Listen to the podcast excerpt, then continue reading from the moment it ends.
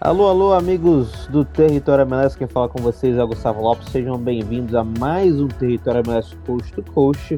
Hoje, uh, um episódio um pouquinho tanto diferente, mas bastante, mas bastante interessante. Episódio número 16, segundo a minha produção. Caso não seja o 16, eu te peço perdão e, obviamente, manda aquele carinho para nossa produção lá no Twitter. Aquele carinho que eles merecem, são gente boas, mas não checam os fatos, o que é algo que não pode acontecer. Tá? Arroba Território MLS nas redes sociais, territoriomls.com nas redes sociais, para você saber de tudo que acontece uh, no futebol, na, na, Major League Soccer. Lembrando também que o Território MLS é afiliado da Betano, onde você faz aquela brincadeirinha, aquela fezinha todo fim de semana ali para você ganhar uma coisinha ou outra, aquela moedinha para você se divertir, é claro, e não gastar aquele dinheiro que você não tem.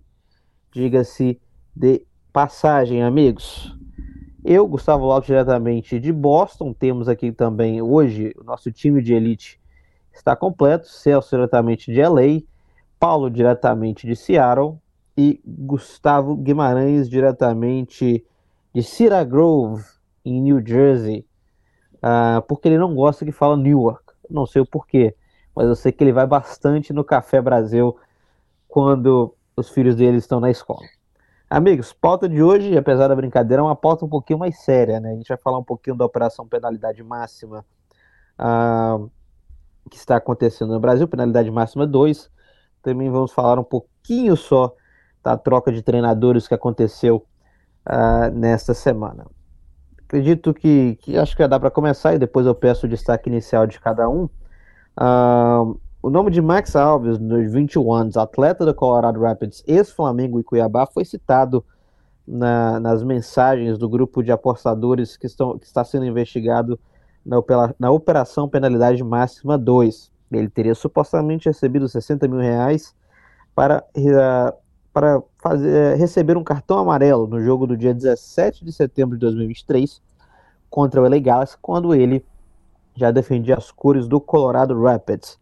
No jogo em si, o Galaxy venceu por 4 a 1. Max entrou em campo aos 64 e aos 66 ele já tinha recebido o cartão amarelo. Uh, a liga, na noite da última quarta-feira, dia 10 de maio, soltou uma nota oficial dizendo que a liga estava sabendo de tudo que tinha acontecido e acabou por suspender o Max das atividades com a equipe no momento que ele está, no caso, afastado da, das atividades com a equipe do Colorado Rapids.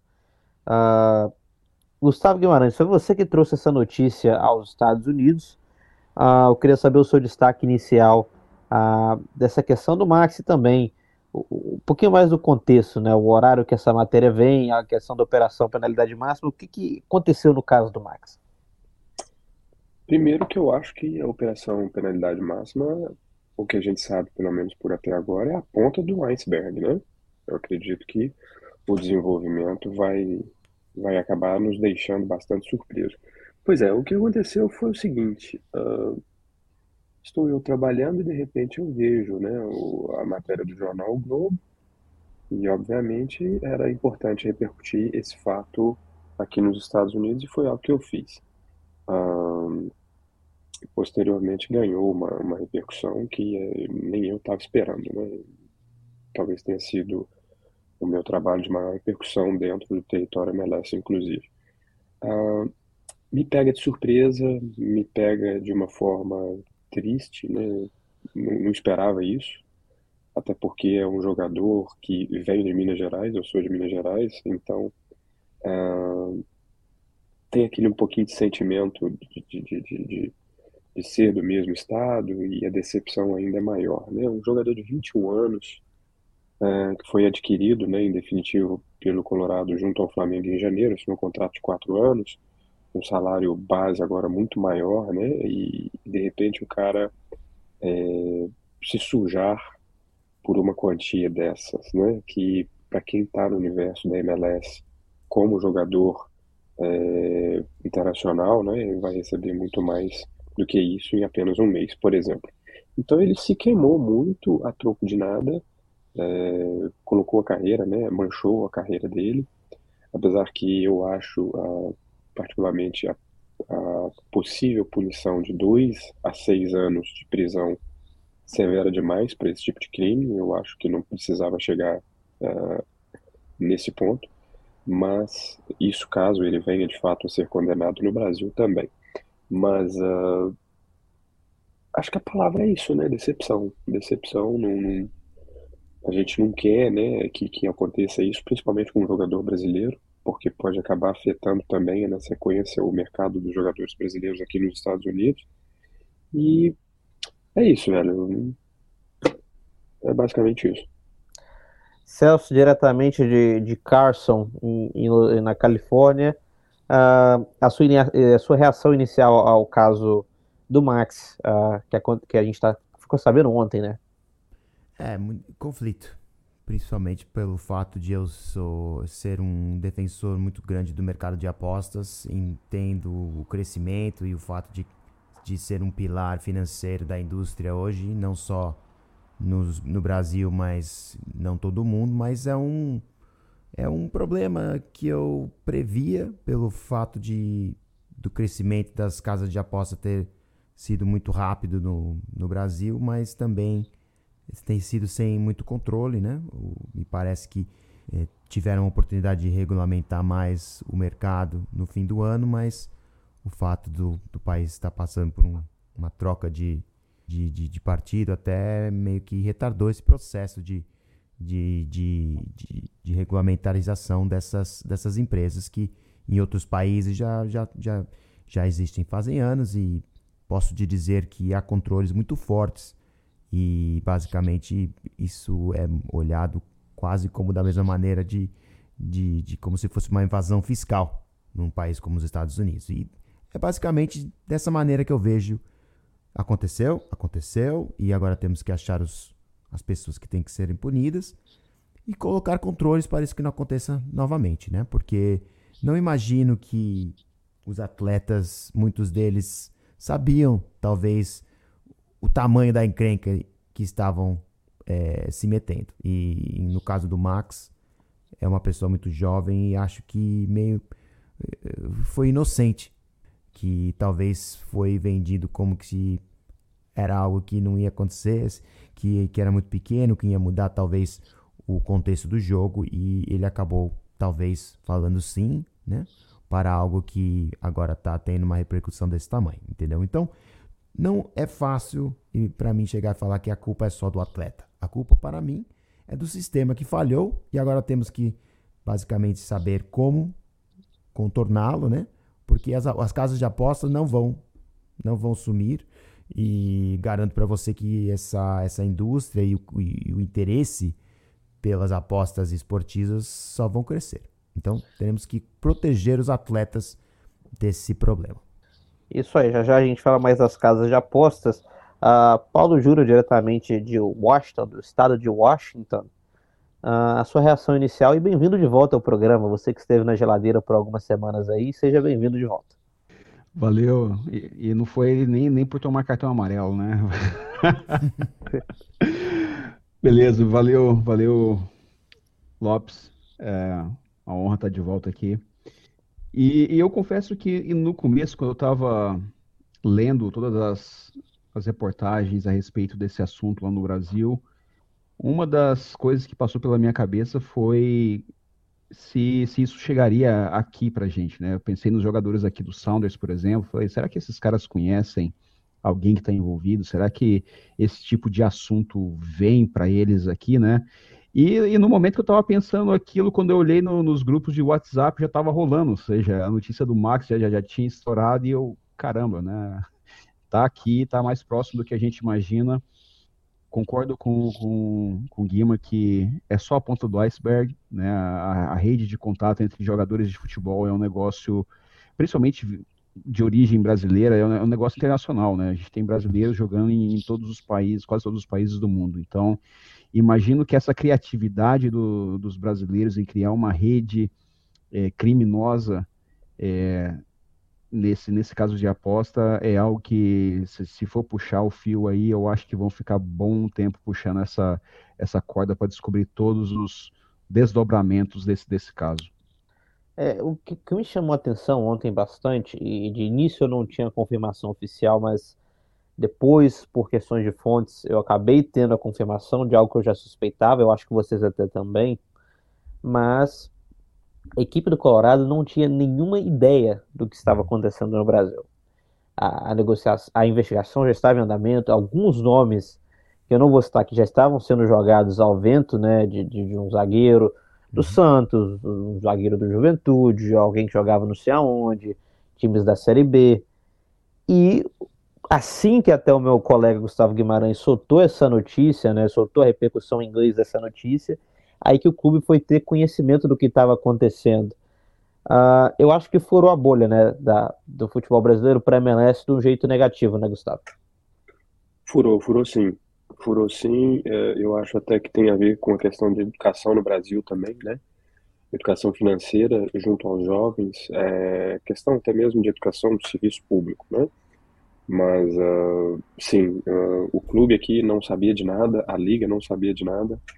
Tanto que foi engraçado que assim que eu soltei, né, e a gente tem o jornalista, o Tom Boger, que talvez seja o mais famoso que trabalha com MLS, ele uh, entrou em contato comigo e me pegou, me pediu o link da matéria em original, né? Aí eu repassei o link do, do jornal o Globo e ele me, me, me revelou que aquilo havia sido pedido uh, para ele pelo Colorado Rapids, que o Colorado estava pedindo para se inteirar mais do assunto, né? Então fiquei surpreso. Aí já demonstra que o clube não tinha o menor conhecimento da coisa ainda, até porque é, a gente está falando aí de, um, de uma janela de algumas horas, né? Eu acho que mais cedo ou mais tarde, se eu não tivesse feito, alguma outra pessoa iria ter feito, então o clube também iria ter ficado sabendo. Era só uma questão de tempo aí no caso. E o que no caso me incomodou foi a demora do Colorado Rapids em se manifestar, porque as provas eram bastante claras, né? Tem reprodução de conversa, reprodução de prints aí de, de, de conversas de WhatsApp, em que o Max, infelizmente, o nome dele aparece como confirmado, né? Como se ele tivesse aceitado todo aquele projeto, recebido os 3 mil dólares, né? Ou cerca de 3 mil dólares ou 15 mil reais de agendamento e o restante a serem pagos. Então, foi estarrecedor, né? Quando a gente vê isso, a gente pensa lá, pô, lá um jogador do Brasil, né? Repercutir aqui fora dessa maneira negativa. Inclusive, eu vi comentários no Twitter, uh, justamente, se vocês lembrarem, há um mês atrás, quando o Brenner foi vendido, teve uma matéria que, a próprio, que foi divulgada no próprio site da MLS falando, né, que se, o, se os clubes daqui deveriam investir mais em atletas brasileiros. E agora acontece isso. E depois veio o caso do Zeca, né, que, que esteve aqui e, e já voltou para o Brasil. Então, prejudica, na minha concepção, prejudica muito a, a, a imagem do jogador brasileiro no exterior. É, né? E eu acho que talvez a próxima pergunta eu ia, eu ia até perguntar sobre a questão do feedback, mas eu vou fazer essa pergunta, né? Ah, já já a gente entra no caso Zeca, isso eu deixei um pouquinho depois na nossa pauta, porque eu tenho um take interessante, pelo menos na minha visão interessante sobre, mas né, e agora, qual que é o, o feedback dos clubes sobre o, o, futebol brasileiro agora, né, né, né, Paulo? Será que isso vai atrapalhar alguma coisa na hora de contratar, ou acho que é um caso isolado de um menino de 21 anos que recebia super apoio na, na cidade de Colorado, dos seus jogadores, a mídia gostava muito dele, era um menino que uh, abrindo asas, sorria de orelha a orelha todos os dias. É, acho que isso pode atrapalhar um pouco o mercado brasileiro na MLS? Eu, eu acho que o mercado brasileiro já vinha tendo alguns desafios aqui, é, além disso. Eu acho que esse vai ser um outro fator, apesar contra a contratação de, de jogadores brasileiros. Né? Eu acho que vão começar a pensar duas vezes nesse sentido. Eu lembro que o João Paulo comentou sobre a contratação dele e, e, uma das coisas que ele comentou no processo de contratação é que o clube ele queria entender como era a vida do jogador fora de campo, lá no Brasil. Né? Então, esse tipo de é, levantamento o pessoal faz. Eu acho que agora, com todo esse caso, toda essa polêmica, eu acho que vai ficar muito mais criterioso e mais difícil da gente ver é, contratações de jogadores brasileiros. É claro que é, é, é, um celeiro, né? Então sempre vai ter jogadores vindo do Brasil, mas eu acho que além desse desafio tem outros, né? Então o mercado brasileiro com a criação da SAF está ficando mais é, competente, então, enfim, não está mais com pires na mão igual era antigamente. A, a própria qualidade de times como o Flamengo, uh, do, o Palmeiras, uh, o próprio Atlético Mineiro, em relação às finanças, é, acaba fazendo com que é, não tenha muitos, uh, muita necessidade de vender jogadores. Né? Eu sei que o Atlético tem uma dívida grande, o Guima está até sorrindo aqui, mas é, enfim, roda muito dinheiro no Brasil agora. Né? Então é, é, diferente do que era há 5, 10 anos atrás, quando por pouco dinheiro se contratava um grande jogador. Né? Então eu acho que esse é mais um dos desafios que o futebol brasileiro vai enfrentar uh, nesse processo de, de vir para a MLS. É, o Guima que é um dos grandes cruzeirenses aqui do grupo do território MLS. Uh, Celso, qual que é a sua opinião sobre a reação né, do, do Colorado Rapids, também da MLS? Acha que ah, agiram rápido, agiram devagar, a, a, a, suspender ele das atividades da clube era a melhor opção? Acho que agiram da maneira certa.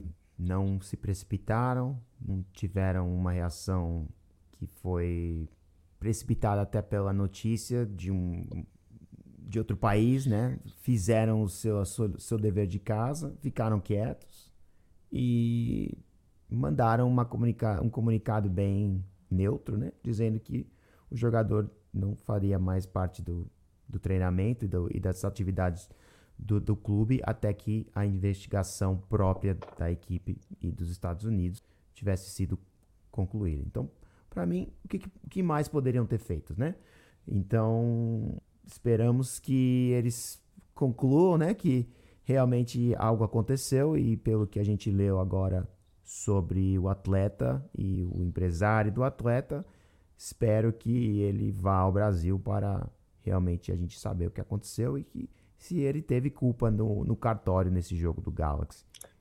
Curiosamente, por volta de cinco anos atrás, quando eu estava no processo de mudança para os Estados Unidos, eu escutei uma frase que me marcou muito. Um atleta profissional dos Estados Unidos pode fazer o que quiser, menos ter seu nome relacionado a Las Vegas ou a casa de apostas, porque é o maior nightmare, né, o maior pesadelo que, a, que as ligas americanas têm. O Celso citou o empresário do atleta, Regis Oliveira, ele deu uma entrevista ao Tribuna, à Tribuna de Minas ontem, com uma atualização hoje, e aqui abre aspas para a fala dele, aspas. Ele está muito sentido e abatido, me mandou um texto se desculpando da situação que está acontecendo e me agradecendo por tudo que fiz para ele, mas ele não vai se esconder. Na versão original, ele diz que se ele for realmente culpado, ele não vai se esconder. Agora eles atualizaram a matéria e tiraram a parte do culpado e deixaram apenas ele não vai se esconder. E depois ele continua, aspas, o Colorado me notificou ontem do afastamento. Conversei com o advogado, o ideal seria ele vir para cá, para o Brasil. Acho que ele consegue sair dos Estados Unidos porque é uma investigação do Ministério Público de Goiás não é legal ficar no país dos outros. É bom para que ele, é que ele se resolva com a sua mãe. Fecha aspas. Uh, Guima, qual que é a sua reação inicial uh, a, esses comentários do empresário do Max? É natural, né? A gente está falando de um jogador de 21 anos. Natural, primeira experiência no exterior, tá longe da família, tá todo mundo no Brasil. Então eu vejo com, com muita naturalidade essa ideia, essa vontade de uh, levá-lo de volta para o Brasil. Primeiro, a gente tem que falar que uh, quando o caso explode aqui nos Estados Unidos, uh, agora não é o Colorado Rapids mais que faz a gestão desse caso, né? É a própria liga, porque o jogador é contratado da liga. Então, a gente sabe que ele está afastado, está recebendo salário, e, e por enquanto, é, não existe nenhum processo contra ele nos Estados Unidos. Então, voltar para o Brasil, já que ele está afastado, pelo menos a minha concepção, passa a ser uma, uma possibilidade muito real, né? Até porque, é, para mim, né, eu também acho que o, ele vai ser processado civilmente no Brasil numa questão de tempo. Então, eu vejo isso com muita naturalidade. Talvez você está na se tratar de um jovem, né, está lá próximo da família, próximo de um advogado, falando a sua própria língua, talvez ele possa se sentir mais confortável para iniciar o seu processo de defesa. Rapidamente, rapidamente.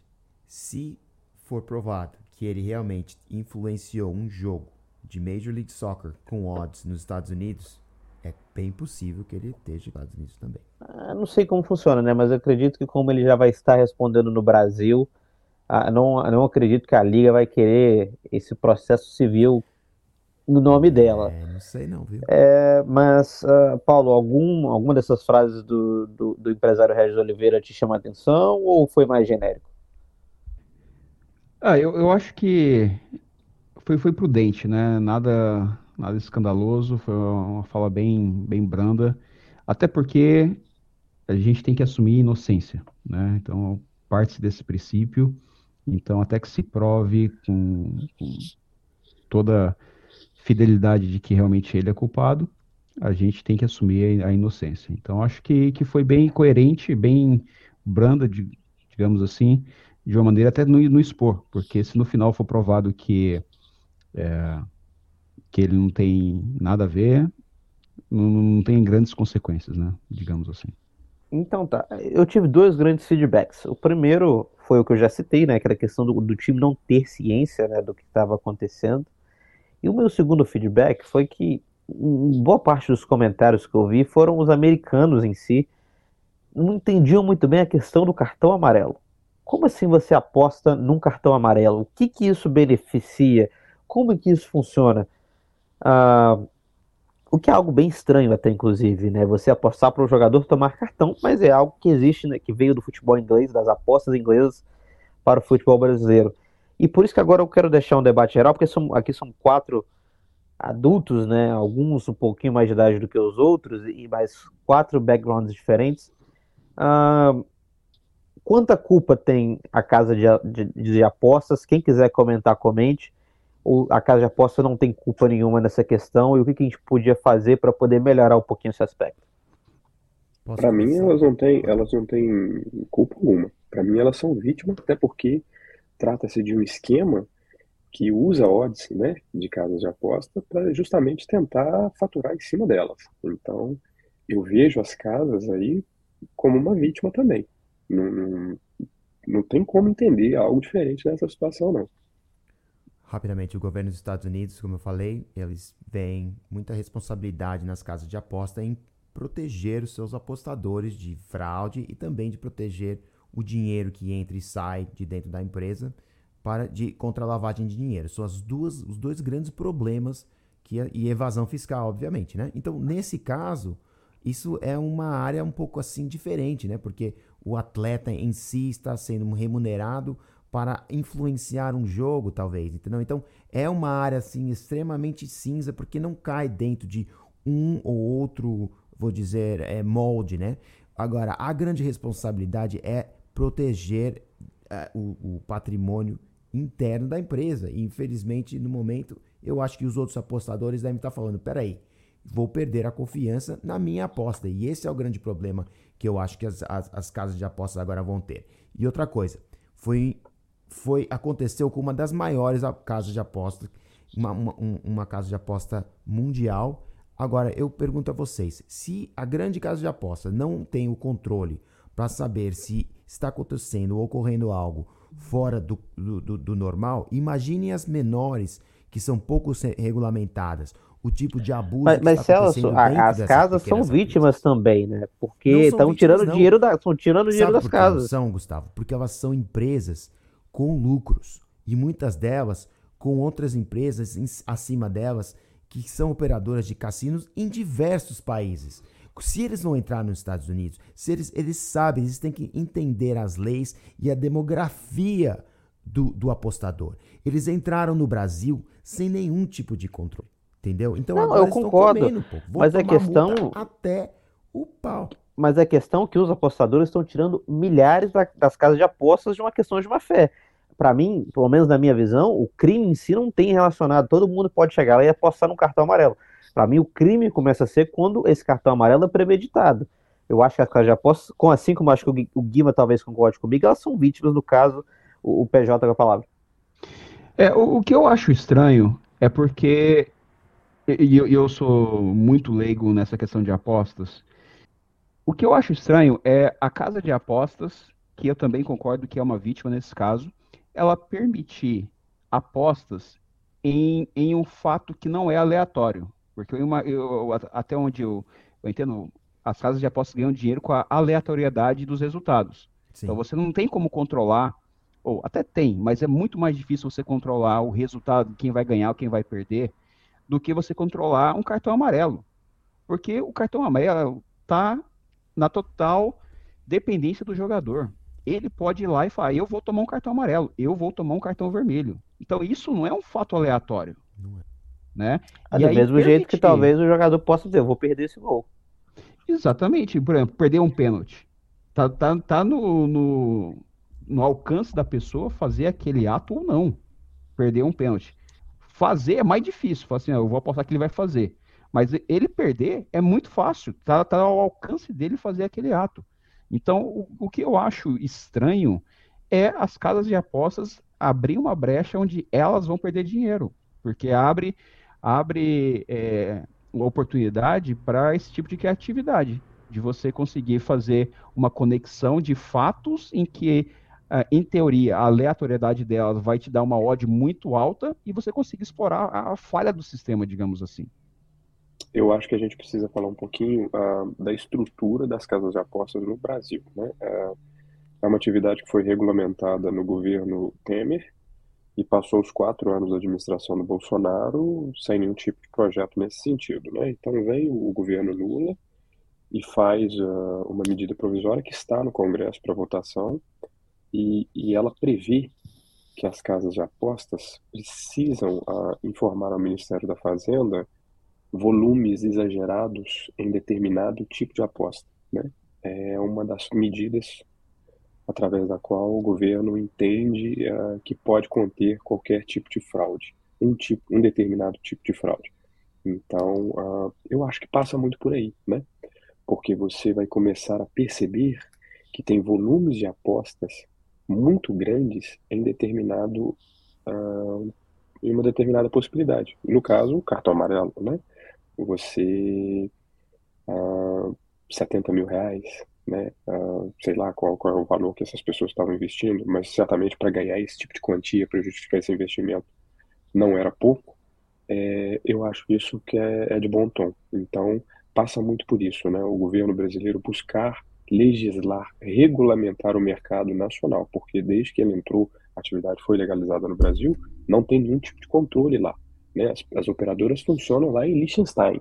Uhum. Então, você tem que ter escritório no Brasil, vai passar a ter que ter capital de giro no Brasil, ação social no Brasil, pagar licença imposto, de né? funcionamento, né? não paga nem imposto, né? Então, então agora uh, é uma medida, por exemplo, que eu vejo muito benéfica nesse sentido de tentar coibir. Claro que a gente está falando do ser humano. O ser humano vai encontrar jeito de dar nó em pingo d'água, né? Então, mas uh, é, é, uma medida, é uma ação uh, preventiva nesse sentido que eu vejo com muito bons olhos. Mas, Gustavo, esse é o, o problema dessa, de, de, do que está acontecendo. O brasileiro, infelizmente, gosta de construir a casa e começa pelo telhado. Paulo?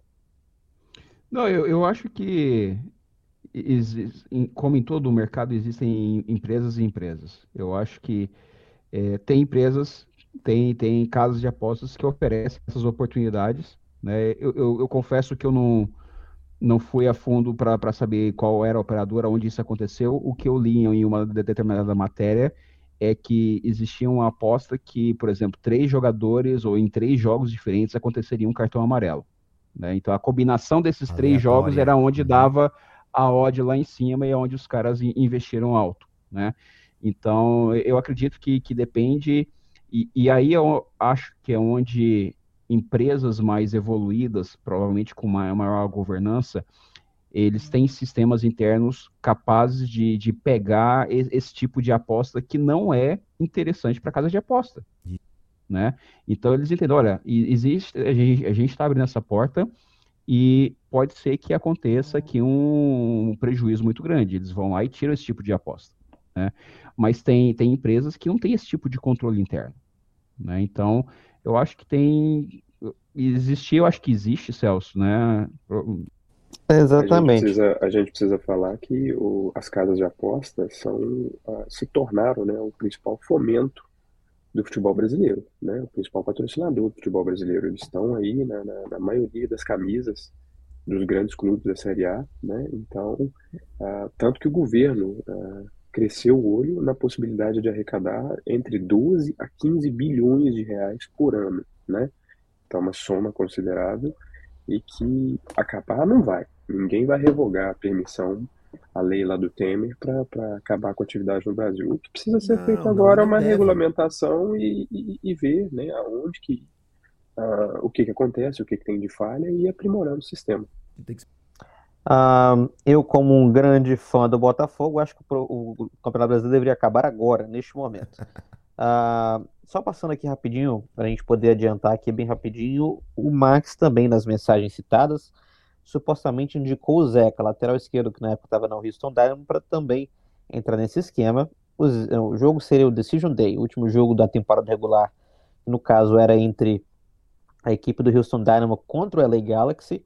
O Zeca respondeu aos apostadores assim, supostamente respondeu assim, que ele não participaria do jogo, e eles perguntaram se tinha algum outro jogador interessado em participar. Ele disse que ia deixar saber e nunca mais respondeu aos apostadores. Na minha visão, ele não estava interessado e negou o pedido de forma mais educada. Eu queria só ver se os irmãos, os irmãos, não, os amigos aqui acham que o Zeca tem alguma culpa no cartório. Supostamente. Não, Gustavo? Eu, eu, fico, eu fico na dúvida, Lopes, porque eu não diria que ele é culpado ou iria participar ou não, né? Eu fico sem saber muito mesmo, muito o que julgar, porque uh, ele não fala uh, de uma maneira, pelo menos explícita, não, não quero. Ele só fala que ele está suspenso para a partida final. Ele estava então, no banco desse jogo, inclusive. Então, suspenso não, perdão, que ele não iria jogar, desculpa.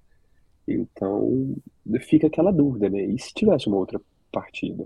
E se fosse feito um outro contato, uma outra oferta, será que ele iria aceitar? Então é algo que me deixa meio cético. É, é, é uma posição meio de em cima do muro, né? Ele, ele nem fechou a porta, mas também não, não, não, não entrou, né? Então, é... E, e que assim, é... eu, eu, eu também vejo uma situação complicada, né? Você, tipo, você tentar dar uma resposta mais enérgica, mais, uh, mais talvez uh, bruta ali, como é que isso seria recebido, né? Então acho que, que eu também entendo a posição dele de, de não, não ter uma posição mais enérgica em relação a isso. Eu acho que muita gente buscaria ou esperaria esse tipo de comportamento, né? Ó, se, se chegou a uma, a, uma proposta de, de suborno, propina, qualquer coisa desse tipo, normalmente é o que se esperaria das pessoas é que fosse um sonoro não, né? Mas a gente sabe que até mesmo dependendo da situação e do momento que se pega a pessoa ali, né, aquela proposta, a pessoa às vezes fica até sem saber exatamente o que responder, né? A pessoa meio que fica num estado de choque, então não dá para julgar muito, eu acho, em, em, relação a isso. Inclusive o atacante Marçal do Botafogo, após a vitória por 3 a 0 em cima do Corinthians, ele disse que ele foi é, recebeu mensagem dos apostadores e ele disse que respondeu com palavras que não podem ser utilizadas na televisão. É, vou compartilhar com vocês aqui um negócio interessante uh, que aconteceu comigo justamente é, logo após a divulgação dessa notícia. Eu não sei na, na, relação de vocês com os clubes que vocês têm mais proximidade, né? Mas uh, não era só o Colorado, né, que não sabia. O, no meu caso, o New York Red Bulls a assessoria de comunicação entrou em contato comigo mesmo, até perguntando, né, o que fazer, o, o que, que eles poderiam fazer, né, e, é, eu disse que o básico, conversar com os jogadores brasileiros do elenco, né, até porque não tinha nada a ser feito, eles não têm mais nenhum envolvimento com o caso e tal, mas eu achei curioso, né, não era só o Colorado que não sabia, acho que toda a liga, ninguém estava por dentro, mas eu, achei essa passagem muito curiosa. Né? Mas eu acho que é pelo fato deles terem jogadores brasileiros, né? O meu, a minha equipe, o jogador brasileiro, ele fez o papel dele e classificou a, a equipe para a, a, a próxima equipe? fase né, da, da Open Cup. Isso, isso, a equipe que eu sigo aqui, a minha equipe do LAFC, É, ele, um brasileiro, muito gente fina, né? Acabou fazendo gol de empate e classificou a equipe nos pênaltis para a próxima fase. Né? Os brasileiros aqui estão fazendo as notícias do lado certo. Mas não, é sério, o, o Gustavo, eu acho que isso não só parabéns primeiramente pelo trabalho feito, né? Pelo, pelo como você é, conduziu a notícia. E, e, acho que eles veem você um recurso, né? Pelo fato de eles terem dois atletas brasileiros lá e, e querem saber exatamente é se isso, de alguma maneira, né?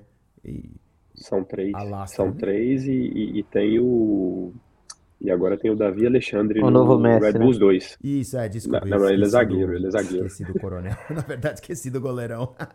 Mas, é, e também parabéns pro, pro Thiago Brandão e Christian Moraes, que também fizeram um bom trabalho cobrindo isso aí. Só pra gente poder terminar o assunto, qual que seria a punição certa, né? E se esse jogo do meio de semana da Open Cup foi o último jogo de Max né, na, na MLS? A punição? Eu acredito que punição, sim. Tem que, ser, tem que sair do futebol não vai jogar mais, né? E se foi provado, é, rapidamente ele tem 20 anos, né? Quando ele 21. O, o, ele chegou aqui com 20, cara. E vocês estavam falando do Zeca, o Zeca tem 29. É outra ideia, é outra cabeça, sabe responder de, de outras maneiras, né? Então não, dá nem para comparar. Mas eu acho que ele não joga mais e a punição tem que ser bem severa e que tem que ir pro Brasil responder inquérito eu acho que ele não precisa ser, servir penitenciário. Eu, eu sou contra essa possibilidade. Eu acho um crime uh, que não deveria passar pelo sistema penitenciário brasileiro, até porque ele já é super populoso nesse sentido. Né? A população carcerária é muito grande. Uh, o banimento do futebol, talvez. Talvez sim, apesar né, de ser uma criança, ser uma criança, ser um, um jogador muito jovem, uh, isso aí talvez seja mais plausível. É, eu acho que depende do, do, do, do envolvimento. Eu acho que a gente está falando espe- especificamente do Max, né? Ou, ou- todos em geral. Não é só do Max mesmo, né? É, acho que só do Max. É, do, do Max eu acho que, assim, o envolvimento em um jogo, eu acho que, que talvez a gente tenha que, que pensar numa pena mais branda. Mas quando eu, eu vejo jogadores que estão envolvidos profundamente nisso. Eu acho que esses caras sim tem que ir pra cadeia, Guima. Eu acho que esses caras. Porque isso é formação de quadrilha, cara. Isso é realmente um crime é, grande. Na, na cadeia pro Bauerman e, e, e, tapinha na orelha pro, pro, pro, nosso Max. Não, não só pro Max, mas eu acho o seguinte: se, se o cara foi envolvido. Não, se o cara foi envolvido uma vez, eu, eu acho que é uma questão de, de, de educação. Mas se é um cara que tá aliciando outros, que, que fez um esquema maior e que teve ganhos é, muito maiores, eu acho que a punição tem que ser diferente, não pode ser a mesma. Ah, ah, o Max recebeu, no, supostamente recebeu um total de 60 mil reais, que é equivalente a 12 mil dólares, e o salário médio anual de uma pessoa que vem da cidade que ele veio, da região que ele veio, varia entre 2 a 5 mil dólares. Então, por mais que a gente pense, o cara jogou a carreira fora por 2 mil dólares, 2 mil dólares para algumas pessoas. Para pessoa... Algumas pessoas é muito, para algumas pessoas é pouco. Então, eu acho que para uma pessoa de 21 anos, eu acho que ele não pode ser banido do futebol. Eu acho que é uma punição muito pesada. Acho que cadeia também é muito pesada. Acho que ele precisa de educação. Ele precisa valorizar um pouquinho mais a chance que ele tem de ser jogador de futebol. E eu espero que esse não seja o último jogo dele a, na Lopes, Major League Soccer. É, só reforçando aqui, ele teve o salário base dele do ano passado, ainda na condição de emprestado, era de, foi de 243 mil dólares. No ano. Né? E esse ano ainda não, a gente não sabe porque a Associação de Jogadores Profissionais da MLS ainda não fez o, a divulgação do relatório. Ele é utility, só ele né? recebe, né? ele recebe um salário vai receber um salário ainda maior porque ele está na iniciativa de, de sub-22. Uh, ah, eu queria também só dar um tempinho rápido para o Gustavo Guimarães falar uh, sobre a demissão do Gerhard Struber esses últimos dias no New York Red Bulls. Oi, uh, primeiro começou né, com a derrota do Philadelphia Union, uma partida, outra partida lamentável. A verdade é essa, outra partida lamentável do New York Red Bulls. Uh, a gente já viu o time cada vez mais esgotado tecnicamente, estrategicamente falando. O Struber já não tinha nada mais o que fazer, né? Para tentar reverter a situação. Para mim, ele já deveria ter sido demitido na época lá do, do episódio de racismo do Dante Vanzia, pela, pelo fato de não ter retirado o jogador, né? Ele não tirou o jogador logo após o que acontecido e permaneceu no jogo, enfim, foi uma atrapalhada atrás da outra. E os resultados em campo, horrorosos. Aí cai o, o Gerhard Struber. Na terça-feira o Red Bulls tem jogo, na última terça-feira tinha jogo contra o DC United. E no comunicado do, da demissão do Struber, o Red Bulls já apontou o Troy Lesane, o Troy Lesane era um assistente da comissão técnica do Struber, que havia sido inclusive indicado para o cargo via o, o austríaco, né? O Struber é lá da Áustria. Então chega o Lesane, assume, traz aquela coisa do treinador novo, né? De, de, de dar aquela injeção de ânimo na, na, na, na, na galera. E o time vai jogar contra o DC United de uma forma muito mais solta, muito mais criativa, muito mais é, muito mais é, prazerosa de se assistir, né? Então a gente ficou pensando assim, uai, onde é que estava esse futebol? Apesar, apesar que o DC United escalou uma equipe alternativa. Mas o Red Bulls não tem nada a ver com isso. Isso aí é uma opção do DC United. Então a gente ficou assistindo o jogo assim, o que, que é isso? Da onde que esse time tirou esse futebol, né? Então elimina o, o DC United na Copa dos Estados Unidos e agora se prepara para o clássico, né, contra o New York City no próximo sábado. Então, uh, chega de uma forma muito mais animada para o jogo contra o New York City. Se fosse com o Struber, a derrota era certa. Agora tem uma chance de, de, de lutar por um resultado melhor. Boa. Acho que é isso então, né? Acho que é isso, né, amigos? Alguém quer adicionar mais uma coisa? Eu acredito que não. Alguém? Alguém? Dou-lhe uma, dou-lhe uma Dole 2, Dole 2, Dole 3, Dole 3. É isso, Território MLS em todas as redes sociais. Você vai poder acompanhar tudo que acontece, né? Seja de positivo fora do. dentro do campo ou negativo fora dos gramados. Amigos, aproveitando a volta de, de Paulo Júnior e também a presença de vocês, eu quero fazer a perguntinha da semana para a gente poder se despedir. Mais uma vez agradecendo nossos afiliados Abetano, lembrando que se você quiser fazer aquela sua fezinha uh, com responsabilidade, vai lá no nosso link que está lá no site do Território MLS. Ah, e também uh, nossas redes sociais de cada um, acho que acredito que uh, do PJ é arroba PJ81, o Celso não tem Twitter, mas ele está lá no arroba Território MLS, e G de Gustavo 83, até hoje eu não entendo essa, esse arroba do Gustavo. Então, territoriamls.com para você acompanhar o nosso site, arroba territoriamls nas redes sociais. Assim como semana passada, porque eu gostei do formato, eu vou falar uma frase e vocês completam. Ah, quem quer começar? Ninguém, ninguém se disponibilizou, a gente está só no podcast, mas ninguém se disponibilizou. Ah, eu não, começo, eu começo. Você começa. Então deixa eu ver qual que eu separei para você. O poeta uma vez disse: me sinto só, mas quem é que nunca se sentiu assim? Procurando o caminho para seguir, uma direção, respostas. Que diabo é isso, cara? Eu não faço a menor ideia.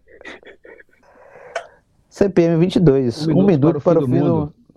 Exatamente, boa PJ. Sou péssimo com CPM 22. boa noite, Guima. Boa noite, meu querido. O Celso, meus amigos ouvintes, semana passada ele reclamou porque ele não escuta música em português. Então eu separei uma música em inglês para ele. I've kissed your lips and held your head. Share your dreams and share your bed. I know you well. I know your smell. I've been addicted to you. Oh, a John Legend. Now, Goodbye, my lover. Goodbye, my friend. You have been the one. You have been the one for me. James Blunt. E agora, oh, para finalizar, man. como vocês não sabiam James essa, né? Blunt. Você vai trazer um modão de, de viola aí pro PJ? Eu não, tô bem vai, chateado. Vai trazer um samba, mano. Eu aposto. Olha, para o PJ eu separei uma boa aqui, inclusive. Fácil, fácil também. Que o poeta dizia assim: Porque caminhos você vai e volta, aonde você nunca vai em que esquinas você nunca para A que horas você nunca sai? Há quanto tempo você sente medo? Pô, cara, eu sabia essa, cara. Alguém quer tentar? Alguém quer dar um chute? É Ajuda aí, acho que é Guilherme. Paralamas, não? Acho que isso é Paralamas. É, Paralamas, certeza. O calibre, Paralamas. Quantos O amigos calibre. você já perdeu? Entrincheirado, vivendo É, eu segredo, sabia, cara. E ainda disse que não é problema seu. É assim. Não, não, não, não, mas aqui, aqui, aqui. Quando você for fazer Isso isso, aí é Tropa você de Elite fazer 2. cantando. Você tem que, você tem que Aí você tá querendo de demais. acordo com... Não, eu sei com essa bela voz aí, você consegue fazer. T- Aí Tropa você tá de Elite querendo 2, demais. mano. Senão fica muito fácil.